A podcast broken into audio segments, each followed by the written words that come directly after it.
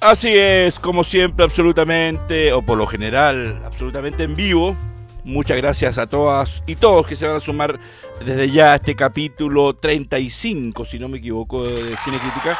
Aplausos para ustedes, aplausos para Radio Hoy, que gentilmente me recibe para hacer todos los martes 5 o 6 de la tarde, tomarnos las pantallas de Radio Hoy para hablar de clásicos, de cine, del cine de todos los tiempos eh, estrenos y demás. Así que muchas gracias a toda la gente que eh, tanto el programa en vivo como la grabación o, el, posterior registro que quedan en las redes sociales eh, lo ve y agradece y manda deditos para arriba y corazoncitos. Así que se agradece la buena onda, el cariño y el respeto de este que es el más longevo de todos los programas que online que he hecho y, y estoy haciendo. Así que muchas gracias. Tenemos un capítulo con, para todos los gustos, con muchos clásicos y mucha polémica también.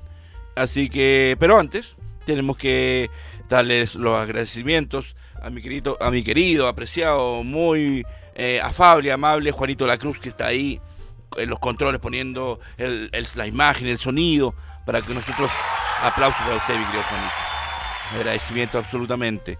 Eh, muy, muy, muy, ah, muy amable, muy atento, Juanito de Cruz, un 7.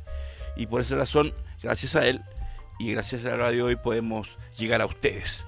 Eh, y también, por supuesto, a nuestro querido Dani Marilicán, eh, gestor de Radio Hoy, director general, que también fue muy grato hace un par de semanas que hicimos parte del capítulo con con él ahí controlando, eh, porque el primer eh, controlador que tuvo este programa, allá por el 2017, fue Dani. Estuvimos haciendo los primeros cuatro o cinco capítulos del primer mes allá por febrero de 2017 que arrancó este programa y fue como rememorar esos capítulos bonitos que hicimos juntos. Así que agradecido mi querido Dani por la buena onda, el cariño y el respeto que siempre ha tenido por este programa.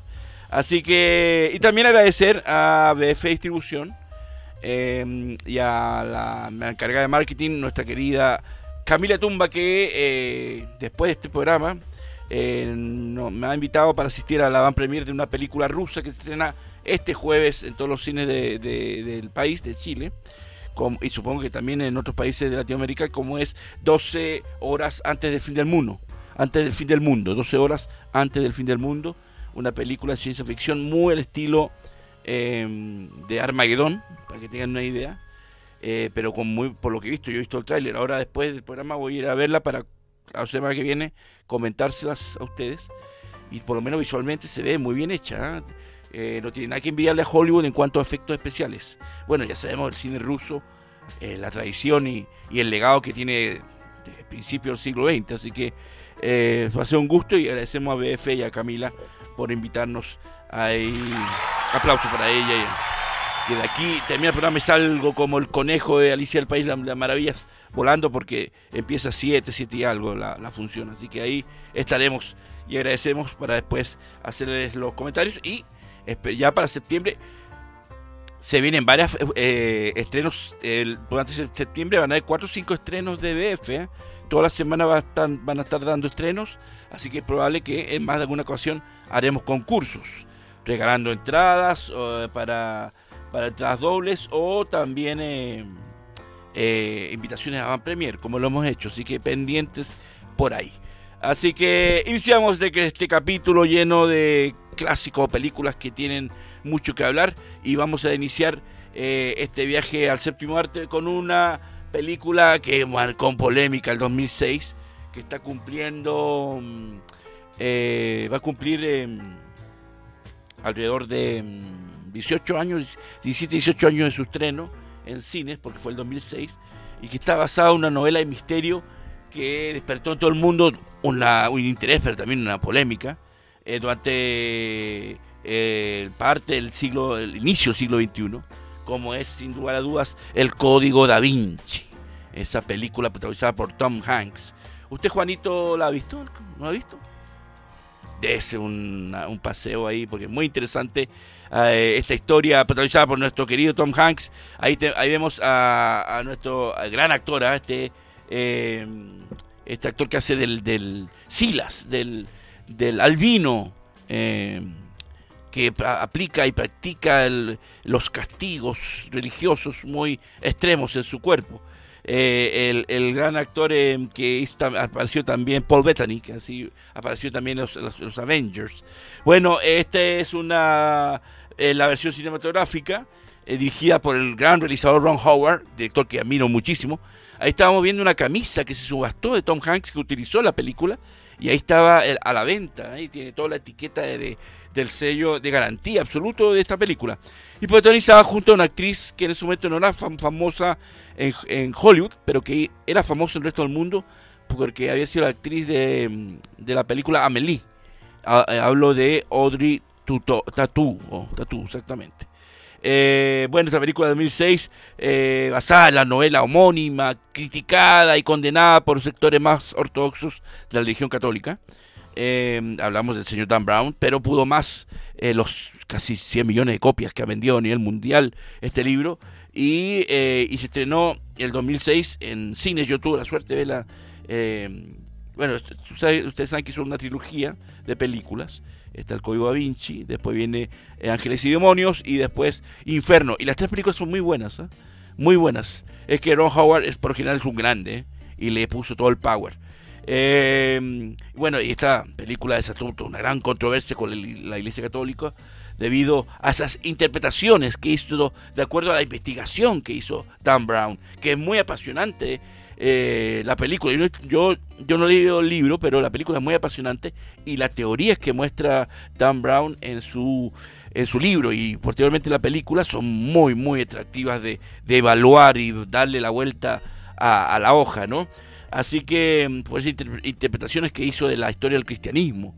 Em, y, la, y, lo, y, muchos obispos y, y, parte del clero católico eh, aconsejaron a los católicos más fervientes que no vean la película que no, que no la observen porque eh, es una blasfema, una, una película, una cinta blasfema.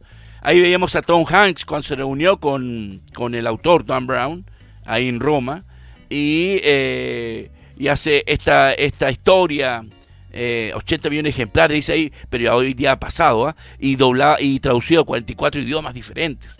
Qué grande el, y, pero exactamente, esta, esta, la iglesia a, esta libro, a este libro y a esta película lo, condena por blasfema, por, por el, eh, incitar a, y, bueno, y ser un, un, un, seguidillo de puras mentiras y, y, puras falsedades. Eh, por sin duda alguna, em, son estas teorías, estos planteamientos que Dan Brown presenta en torno a la religión y a figuras como Jesucristo y María Magdalena. Eh, eh, eh, hay una parte, eh, y bueno, esta película tiene también un gran reparto, como dije, además de Tom Hanks y Audrey Tautou, está Ian McKellen, que hace un papel interesantísimo. que hace, acuérdense que Tom Hanks es un, es, es un científico, es un profesor de simbología religiosa de la Universidad Americana de París, está dando una, una charla y es experto en, símbolos y divinidad femenina. Y y, y, es un, es un colega, es también un investigador. Y hay una parte muy interesante que empiezan a definir todo el tema de la, de la pintura de Da Vinci, la última cena, que es supuestamente el personaje que, que, aparece al lado de Cristo en la pintura no es un santo, sino que es la misma Magdalena.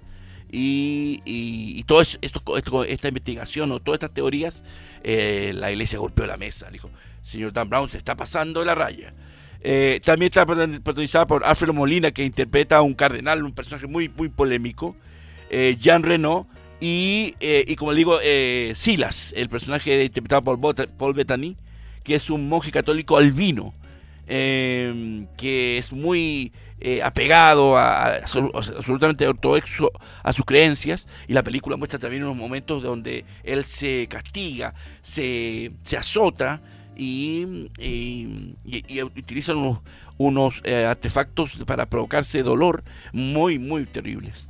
Eh, eh, tiene momentos muy, muy Ahí está el personaje Silas. Gran actor, Paul Bettany es un grande y hace un gran papel en esta película que está escrita por Akiva Goldsman y producida por el socio Ron Howard que ha estado en todas sus películas, como Brian Gracie, que es un capo también. así que este, esta, este libro y, y bueno, Dan Brown, por supuesto, debido al éxito, no, no, y apoyado por su editorial, no, no temió por los, las represalias o las condenas que le daba la religión católica y la iglesia, y siguió sacando más libros. Tiene muchos libros eh, que tratan todos, donde su gran protagonista, el profesor Robert Langdon, eh, eh, aparece. ¿no? Bueno, este, hay que decirlo que el libro, el Código da Vinci, se está situado en los libros más vendidos del siglo XXI y como decía la información, ha conseguido, superar la cifra de 80 millones. Yo creo que ya está por los 100, ¿ah? incluso más. se ha traducido en 44 idiomas diferentes. Eh, e incluso em, esta película, por supuesto, trajo muchas em, protestas, eh, ya que la organización de albinos norteamericanos, yo conozco muchos albinos que son muy simpáticos, ¿ah? son muy buena gente, los, albinos son muy divertidos como personas. Pero sé que eh, la, la, organización de albinos norteamericanos se quejó con la productora porque el personaje Silas, el que vimos ahí en las fotos, que lo era en la novela, lo dejaba realmente en mal lugar eh, claro, la película, tal vez si lo vemos desde ese punto de vista, le pone a los albinos como unos tipos muy eh, eh, crueles, malos y, vengativos. Pero es mentira, yo claro, yo conozco muchos albinos y albinas y son gente muy encantadora, que se puede compartir un café, un trago, una buena conversa y, son gente muy inteligente también. ¿ah? bueno, muchas teorías son las teorías que Dan Brown expone en la, novela y en la película y que suscitaron todo este golpe en la mesa de la región católica, eh, desde que Jesucristo María Magdalena tuvieron descendencia, cosa que también en, la que hablamos la semana pasada, en la última tentación de Cristo, en la novela de y en la película de Scorsese, también se muestra un Cristo que eh, tiene descendencia con la Magdalena. Hasta que el Santo Grial en concreto se refiere a quienes forman parte de ese linaje ideas que enfadaron. Ahí está el gran Tom Hanks. Qué, grande es Tom Hanks, un grandioso. Se atrevió y se la jugó. Claro, por, por las tres películas, yo también hubiera hecho, me la habría jugado, porque por las tres películas le dieron un contrato jugoso, ¿ah? de por lo menos como de, 10 millones de dólares por película. Entonces como 30 millones, yo por eso también me la juego. Pero eh, Tom Hanks es un capo y, yo lo admiro mucho. Y el papel es bastante convincente. Hecho sí, ¿eh? hay un una, una de las cosas que yo he dicho que antes de morir que tengo que hacer, para los que han visto la película, se acuerdan que la escena final, que por ahí anda dando vuelta la foto, eh, Tom Hanks se pone así, se arrodilla en, cerca de la cúpula o del, de una parte del, Museo Louvre de, París, donde está ambientada eh, parte de la historia. Y, y, yo dije, antes de morir yo tengo que hacer eso, yo tengo que viajar a París y ponerme en la misma posición que Tom Hanks y hacer la misma, rememorar la misma escena porque la película termina muy bien. La película tiene un gran final y esa escena a mí me emociona mucho y una de las cosas que tengo que hacer es ir a París y ponerme en esa posición y emular al gran Tom Hanks y al, profesor Robert Langdon, por supuesto.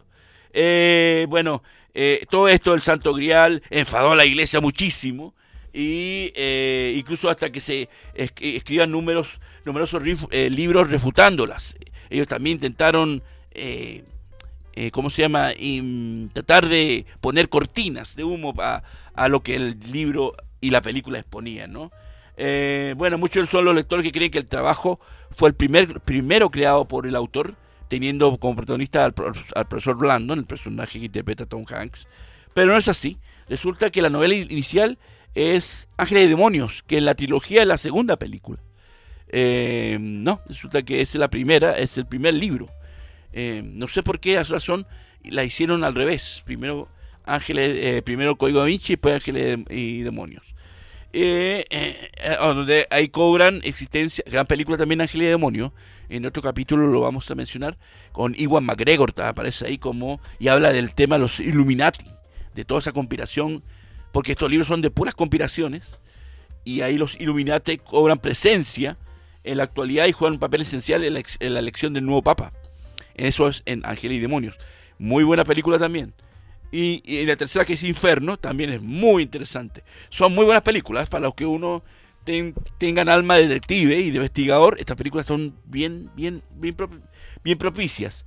Eh, así que Ángel y Demonios consiguió éxito posterior tras alcanzado por el Código da Vinci. Y es ahí que hace la, película como segunda parte de, de Robert Langdon, Langdon y sus investigaciones. hay que decirlo que em, se le ofrecieron esta película nada menos y nada más que bueno, hubieron varias actrices que hicieron audiciones para el papel que hace Sophie Marceau, la, chica que supuestamente es descendiente directa de Jesucristo y María Magdalena. Eh, y hay entre ellas la actriz eh, Virginia Ledoyen, que es la misma que ustedes han visto esta película, también muy polémica, que yo en el cine acá, Benedetta, que es una gran película de Paul Verhoeven, que se la recomiendo, eh, que es hermosísima la actriz, postuló y no se lo dieron.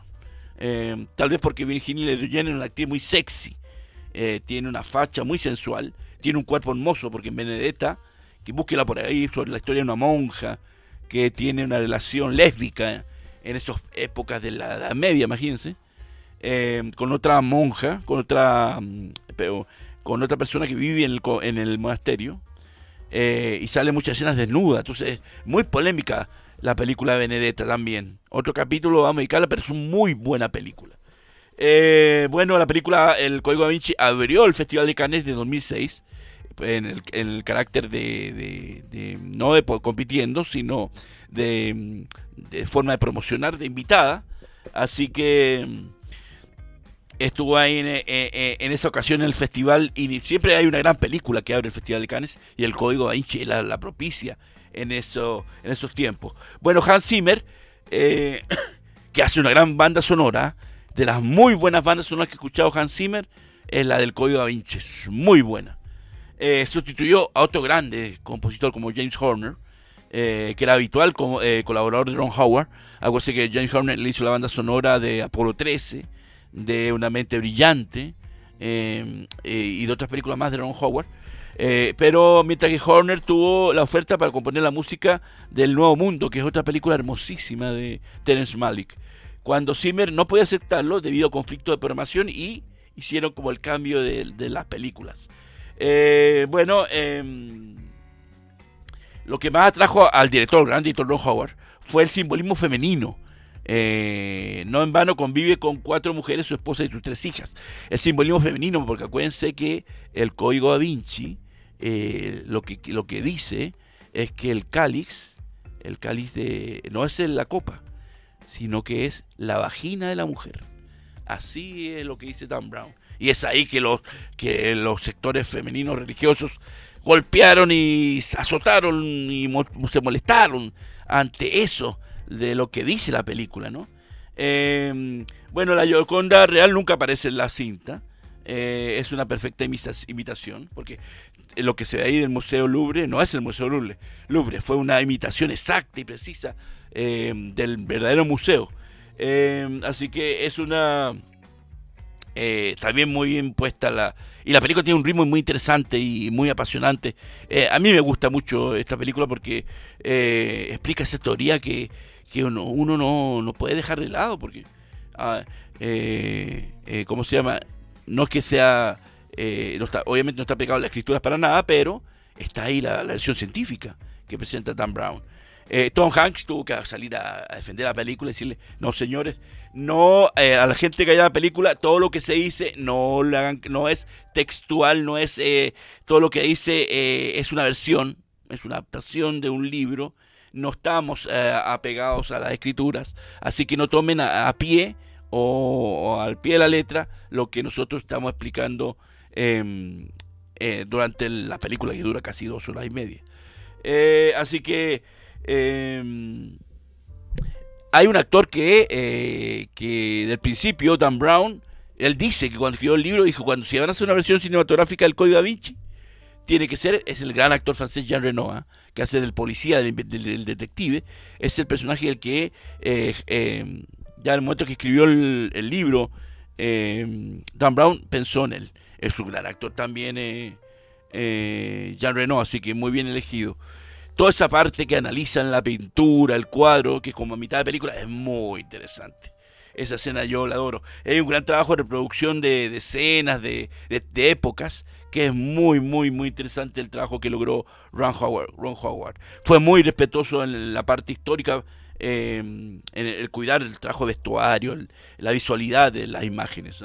Eh, bueno, eh, como aquí nadie quería jugársela y apostar por el hecho, por ejemplo, los responsables de la famosa abadía Westminster en Londres no dejaron que se rodaran escenas dentro de su recinto, por lo tanto tuvieron que hacer una reproducción de la abadía Westminster también. ¿ah?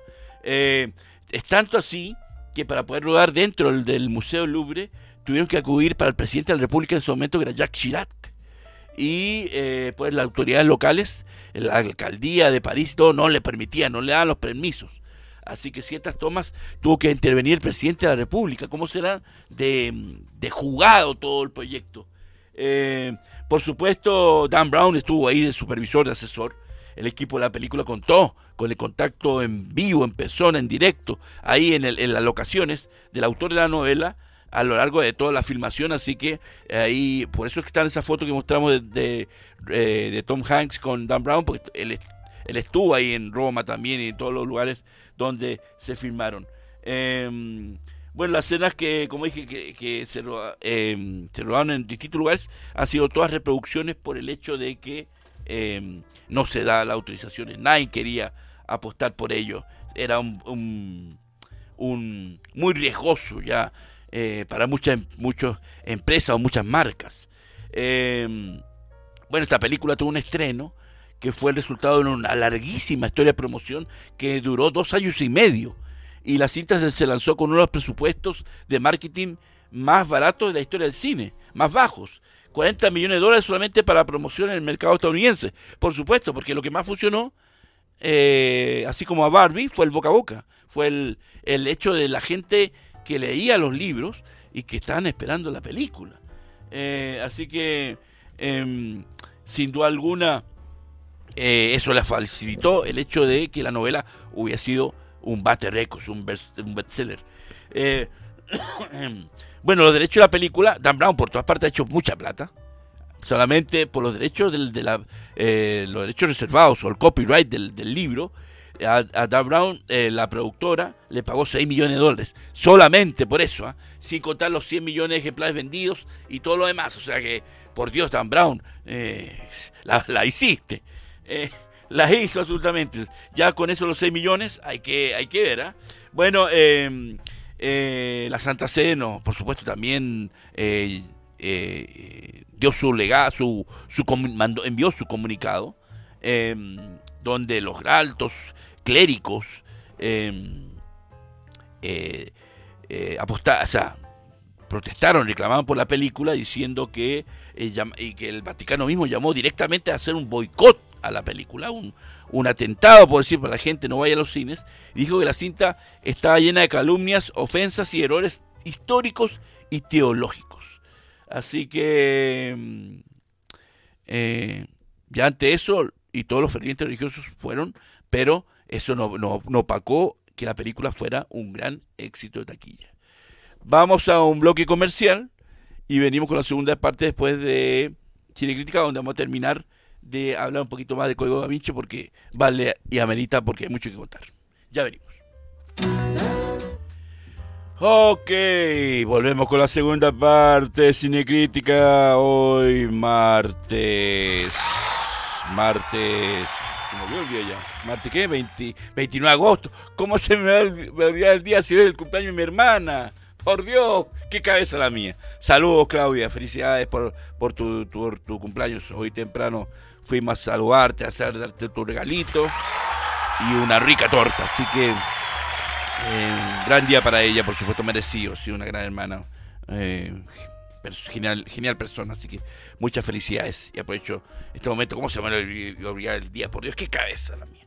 Pero eh, estamos aquí en vivo, capítulo 35 de Cine Crítica. Escuchamos este clásico llamado Call Me de la gran banda de rock estadounidense Blondie, que se lanzó el año 1980 y que es el tema central de una película llamada El Gigolo Americano, gran película, escrita y dirigida por ese gran eh, director, eh, y, director y, y escritor eh, Paul Schroeder, el mismo que escribió el guion de La Última Tentación de Cristo y Taxi Driver, y que y supuso el lanzamiento como estrella y como símbolo sexual al gran eh, actor Richard Gere, que aparte de, en esa época tenía su muy buena facha. Eh, es, un actor bastante convincente. A mí me gusta como actor Richard Gere. Lo encuentro un tipo que hace sus roles, eh, se la juega en muchas películas que lo he visto. Y esta película fue el, el que lo lanza. Es muy buena película. Si no la han visto, búsquenla. A pesar de que tiene más de 40 años. Y las fans de Richard Gere, de, por supuesto, estar en sus películas favoritas. Porque él interpreta a un gigoló, a un tipo que eh, le pagan mujeres con de, de clase de, de alta alcurnia. Eh, porque es un gigoló que cobra mucho dinero por eh, dar sexo a mujeres. Eh, así que mm, es un gran papel y, tiene una trama bastante interesante. Y el tema de Blondie es el tema central que suena al inicio de la película, cuando viene saliendo Richard Gere manejando un auto hermosísimo. Y, el, tema le da todo el power. Así que ese es Call Me, que clásico que se convirtió en número uno en el Billboard y eh, producido y compuesto por el gran maestro, ese gran músico genio absoluto como Giorgio Moroder, este productor, cantante y compositor italiano, hasta y DJ hoy en día, eh, que compuso el tema conjunto con David Harry, la vocalista y líder de, de Blondie. Así que ahí estaba eh, Call Me de la película American Gigolo, que un día tenemos que hablar de ella, lo amerita. Es una muy buena película y muy interesante la visión. Y Paul Schroeder, que, es un gran guionista y gran director, eh, eh, y que tiene varias películas muy interesantes, como esta, eh, vale la pena evocar. después de comentar un poquito esto de Call Me, para despedir el tema del Código da Vinci, hay que decirlo que en Filipinas el libro está prohibido. por la censura para menores de 18 años. Filipinas, que es un país absolutamente religioso y ultra ortodoxo a nivel católico, y era, era de esperar, y básicamente por la supuesta relación de María Magdalena y Jesucristo que cuenta la novela. Eh, también hay que decir que esta película fue la más pirateada del año 2006 en distintos países donde la, exhibición fue limitada o prohibida. Las copias en DVD se vendían a precios eh, bastante altos. ¿ah? Em, así que es la película más pirateada. No hay eh, obviamente en los países donde se censuraba, que fueron muchos, porque esta película en China, a pesar que los censores chinos la, aprobaron, en un principio se retiró abruptamente de la sala de cine por autoridades del gobierno chino. Eh, en Egipto también fue prohibido, en la India, en Jordania, en Líbano, en Filipinas, y, así podemos, la, lista es grande, extensa, y por esa razón fue la película más pirateada del 2006. Eh, pero si no han visto, véanla. Es un gran, trabajo gran, interesante de Tom Hanks. Una buena dirección de, eh, del gran Ron Howard.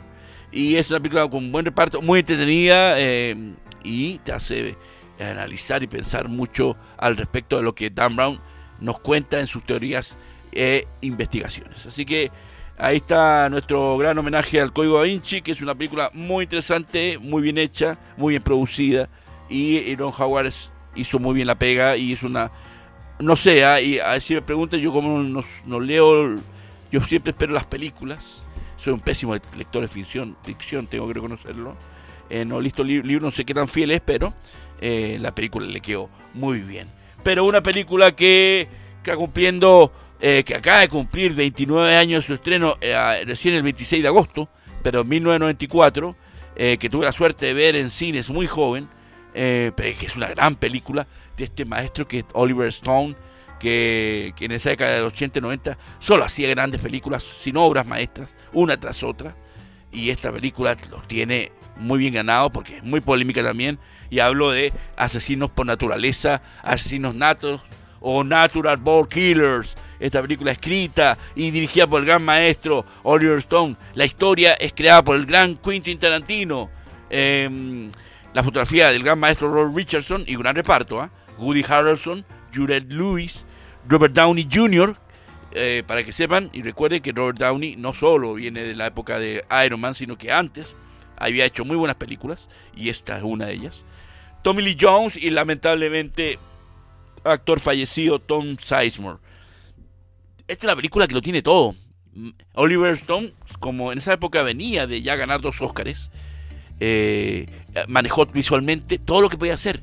aplica eh, celuloide, aplica eh, video, aplica em, eh, blanco y negro, aplica color, aplica animación, hace toda una mezcla que es muy atrevido, muy loca visualmente, pero también eh, muy atractiva. Y lo lindo de esta película, a pesar de la violencia brutal y de la historia que es sumamente trepidante y desquiciada, es una historia de amor. Ante todo, es una historia de amor de dos personajes que son estos, Mickey y Mallory Knox, que son dos perdedores, losers, dentro del sistema, dos eh, tal vez incomprendidos también, que se conocen, se enamoran pero fuertemente y descubren que a ambos les gusta asesinar por instinto, por naturaleza. Esa escena que vemos ahí de la boda cuando se casan frente, encima de un puente y, se mezclan las sangres con una le corta el dedito y se juntan, es muy bonito, es muy romántica. Esta película es muy, es muy heavy visualmente. Son esas películas que me encantan a mí, eh, que desagradan, pero es una historia de amor.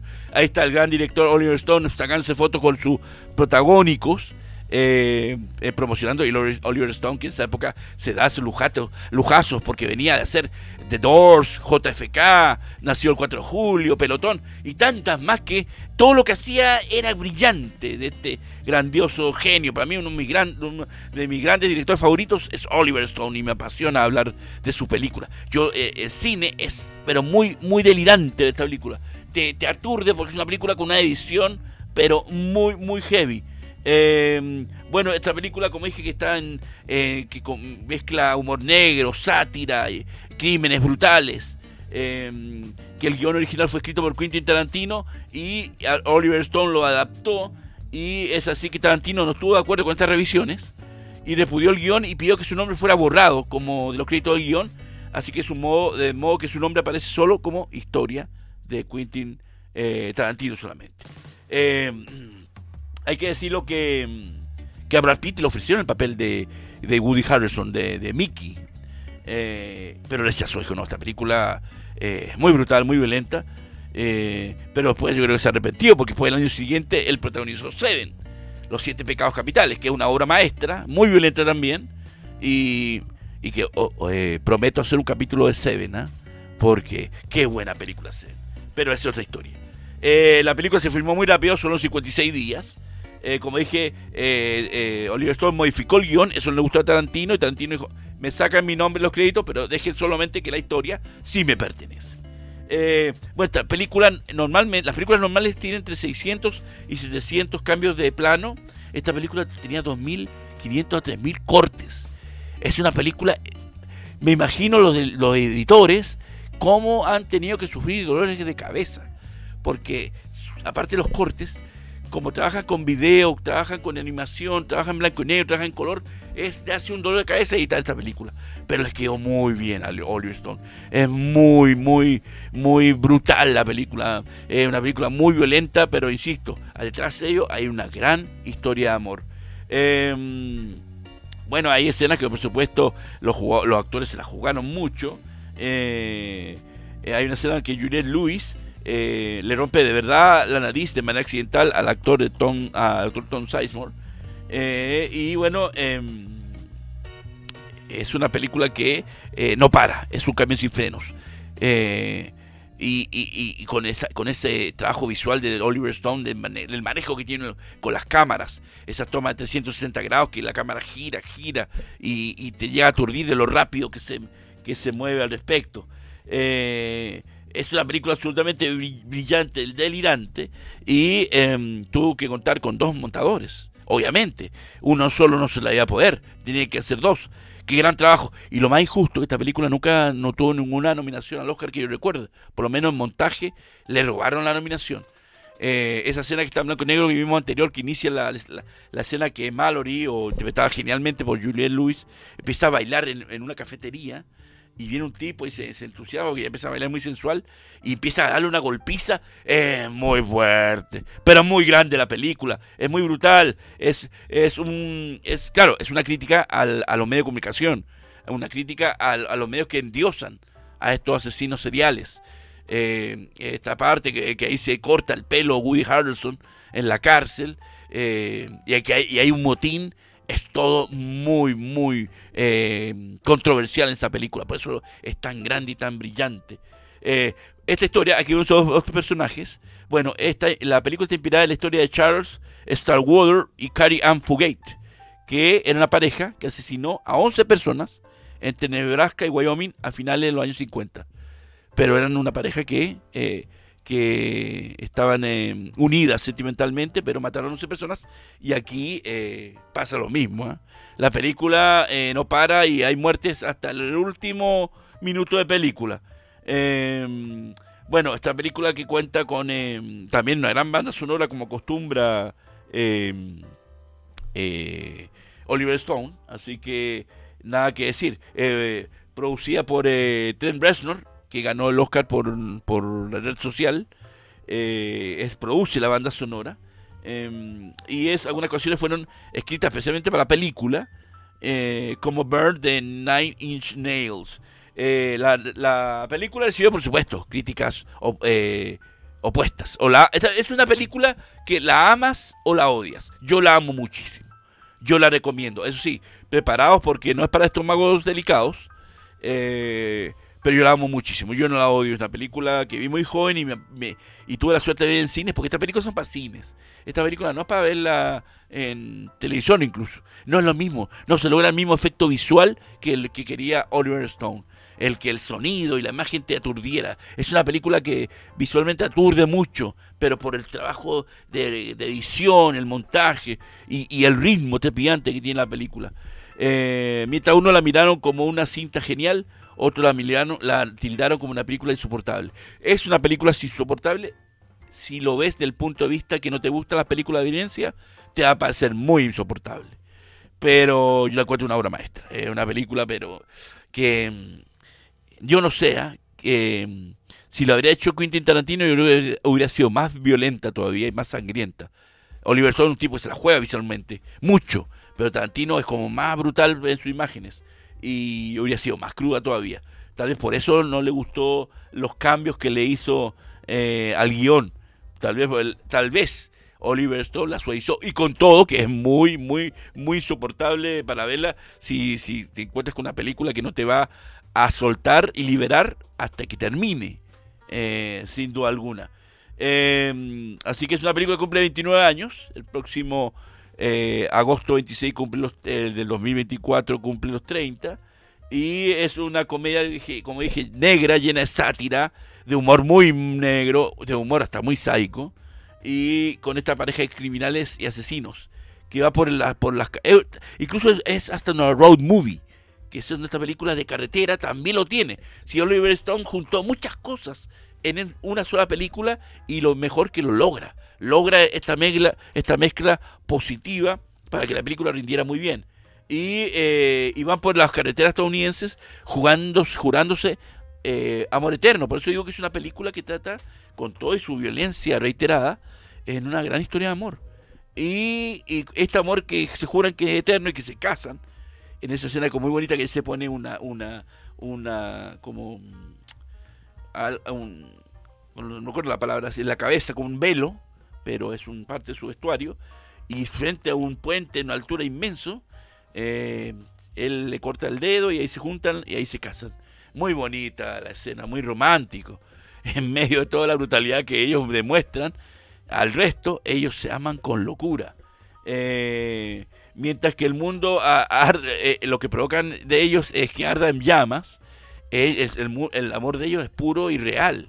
Em, eh, eh, por eso, la mezcla de la película es muy, muy brutal porque intentan contar esta historia de amor en que ellos son muy apasionados y se aman de verdad, pero, pero al resto no, a, lo que le, a, la, a la gente que convive con ellos no, no le interesa. Robert Downey Jr. hace un gran papel como periodista, sensacionalista, de estos, de estos periodistas de programas de, de, que dan programas nocturnos y, eh, y él quiere seguirlo y quiere grabar como un docu reality. Y, es así que no quiero contarles para hacer para los que no lo han visto hacer spoiler pero los, los localiza y quiere grabar un docu reality y ahí la cosa se, se dispara. Así que no puedo contar más. Eh, bueno hay que decirlo que em, hay, eh, en, una historia muy extraña, eh, una marca de bebida llamada Coca-Cola, no sabía que esta película iba a ser muy violenta. Por lo tanto que... Eh, así que aprobó que se usara la imagen de sus adorables osos polares que aparecen en una escena de la película. Porque la película es también como un gran y largo videoclip. Por eso digo que Oliver Stone aplicó todo lo que en ese momento podía hacer. Ahí estamos viendo a la pareja protagónica al momento de la película y, a, cómo están hoy en día, ¿no? Juliette Lewis y, y Woody Harrison. Esa escena de blanco y negro que ella está bailando, porque la película cambia a, color, animado y todo, con una velocidad brutal, es muy cruda. Eh, es que la película del momento que inicia es un camión sin frenos hasta el final. Bueno, eh, Coca-Cola precede esta imagen de estos adorables ositos polares eh, y, cuando vi la película completa, los ejecutivos de la vida se orieron, se enojaron mucho. Dijeron, nosotros pensábamos que la cosa era gentil, pero no podemos asociar estos sitios tan lindos con una película tan, tan, brutal, tan cruda y tan despiadada. Eh, bueno, el gran Tres Reznor, que es un músico muy exigente, eh, el del líder de Nine, Inch Nails, vio la película, dice, al menos una cerca de 50 veces para ponerse en sintonía con el concepto y poder hacer la banda sonora. Este señor hace muy buena música, porque la banda sonora red social por algo ganó el Oscar. Es muy buena también. Es un, capo haciendo banda, bandas sonoras. Em, curiosamente la cinta no tiene ningún ángulo recto. Todas las tomas tienen cierta inclinación. Ojo ahí, ¿eh? si estás viendo esa película te puedes madrear. En el cine te marea un poco porque la cámara todo el tiempo se mueve. Nunca está recta, nunca está quieta. La cámara se mueve por, ambos lados. Es una, eh, el, experimento que hizo Oliver, Stone con esta película es notable, porque se la jugó en todos los aspectos, tanto en la historia, en la crudeza, la brutalidad de la película, pero también en la parte visual. Y es cierto, la cámara nunca está quieta, siempre se va inclinando de alguna manera. Eh, y eso hace que sea a uno como espectador eh, atractivo porque es novedoso, es diferente. Eh, bueno, el gran actor Michael Madsen, el, actor fetiche de Tarantino en Kill Bill y en Reservoir Dogs y otras más, declaró que Oliver Stone lo quería para el papel protagónico, el papel de Willie Harrison, de Woody Harrison, que Brad Pitt dijo, no señores, yo no hace esta cosa, esta locura. Sin embargo, sin embargo, comentó que el estudio le ofreció 20 millones de dólares a Stone por tener a Woody Harrison. Obviamente, eh, Michael Madsen era en ese momento menos conocido y Woody Harrison estaba haciendo ya, empezando a darse conocer en Hollywood. Em, aparece este comediante Ronnie Dangerfield, famoso comediante que hizo la película Back, to School, que hace el papá de Juliette Lewis, de, Mallory. Y según Oliver Stone, eh, este actor eh, jamás entendió lo que estaba haciendo. No entendió muy bien la película, el guion. Él se dejó llevar por lo buen director que es Oliver Stone. Y eso, eh, y eso que mm, es interesante cuando un buen director, porque eso es muy común, ¿ah? que los actores a veces no entienden el guion, pero el hecho de trabajar con un director famoso, en este caso Oliver Stone, que estaba haciendo otra seguidilla, grandes obras maestras, eh, hay actores que la oportunidad y sin entender el guion dicen, vamos, yo voy a seguir la indicación del director y él sabrá cómo, cómo, cómo hacerlo. Eh, como les dije, Tarantino odió el resultado final de la película porque no, él decía que no era lo que yo, como, que eso también pasa mucho cuando algún director guionista le adaptan su, obra, siempre va a pasar que van a haber críticas, siempre va a estar molesto, disgustado porque no es lo que quería hacer. Y Tarantino odió esta película. Eh, pasó lo mismo cuando hizo otra película que también voy a, voy a en otro momento voy a comentar porque es muy buena para mí una, si no la mejor, una mejor película de Tony Scott, el director fallecido, hermano Ridley Scott, que es True Romance, eh, amor, el romance verdadero, que es muy estilo eh, asesino por naturaleza, por supuesto porque es muy el estilo, porque la escribió Tarantino. Y Tarantino también eh, se molestó con Tony Scott porque también decía que el guion no era como lo habían hecho, y golpeó la mesa. son muy similares y ambas tienen también buenos repartos y ambas son muy buenas películas. Vamos a hablar de romance verdadero. Es muy, muy, muy... Tarantino mezcló cosas en ambos guiones, pero las historias son muy similares, ¿ah? muy parecidas en cierto modo. Eh, sin embargo, eh, una vez se encontró con el famoso cantante Johnny Cash en un ascensor Tarantino y él le dijo que le había encantado la película. El gran padre del country, Johnny Cash. Esto hizo que eh, Quentin eh, se convenció un poquito de que la cinta era correcta porque al gran Johnny Cash eh, le había gustado mucho. Eh, es que es una gran película, tampoco puede ser tan categórico. Eh, como dije, mucho antes de que Robert Downey fuera Iron Man, ya había hecho muchas películas. Robert Downey ya había estado nominado eh, al Oscar como actor por Chaplin. Había hecho y había aparecido en esta película. y había hecho otras, también en la comedia. Perdón. Así que aquí se la juega como periodista sensacionalista. Eh, así que, em, pero no puedo contar nada más, porque si no han visto no vale la pena. Es una película tan sensacional y tan grande visualmente que tienen que hacer la tarea de verla. Eh, bueno, la escena del, motín está filmada con verdaderos prisioneros en una real cárcel como extras. ¿ah? Eh, así que em, ya la tengo que recomendar. Eh, es una joya, una obra maestra. Eh, que hubiera sido, qué bueno que Brad Pitt, eh, aunque Brad Pitt es un grande, yo lo admiro mucho como actor y productor, yo no lo veo como, como para estos personajes. Y, y, Woody Harrison está muy bien. pero claro, cuando uno trabaja con un director tan grandioso y tan buen director como Oliver Stone, en sus años buenos como director, sin duda alguna el producto, el resultado tenía que ser notable. Em, así que Natural Born Killers eh, o Asesinos para Naturaleza, película que cumple 29 años, que tuvo un presupuesto de 34 millones y ganó para la época, acuerdas, ya hace casi 30 años atrás, recaudó 110 millones de dólares. Cuando la fui a ver al cine, que yo estaba muy joven, tenía que, que edad, en, 20 años, no, 20 tantos años, sí. Eh, me impresionó mucho porque no esperaba ver algo así. Eh, esperaba ver una película eh, eh, que es que es muy difícil combinar drama, comedia negra, sátira, road movie, eh, junto con una película policial, con una película brutal en violencia, con y mezclarlo con romance, y contar, contar una historia de amor y, con animación incluida. era muy era, una apuesta muy grande pero un director como, como Oliver Stone que es un capo que en sus años venía haciendo puras grandes joyas apostó y se la jugó absolutamente con su equipo de, productores y, editores y demás. Eh, así que es una película que descate. De está por ahí en las plataformas. No, no, no, no puedo contratarlo, pero está por ahí dando vueltas. Y es una, para mí, una de las mejores películas de Oliver Stone. En lo atrevido y jugado. En otro capítulo, como les digo, vamos a hablar de Romance Verdadero, que y vamos, ahí se van a dar cuenta cuando vean las dos, que son muy similares, claro, si el mismo guionista, pero eh, eh tienen sus diferencias. Obviamente, eh, Romance Verdadero es una gran película, pero Asesino por Naturaleza es una joya maestra del cine.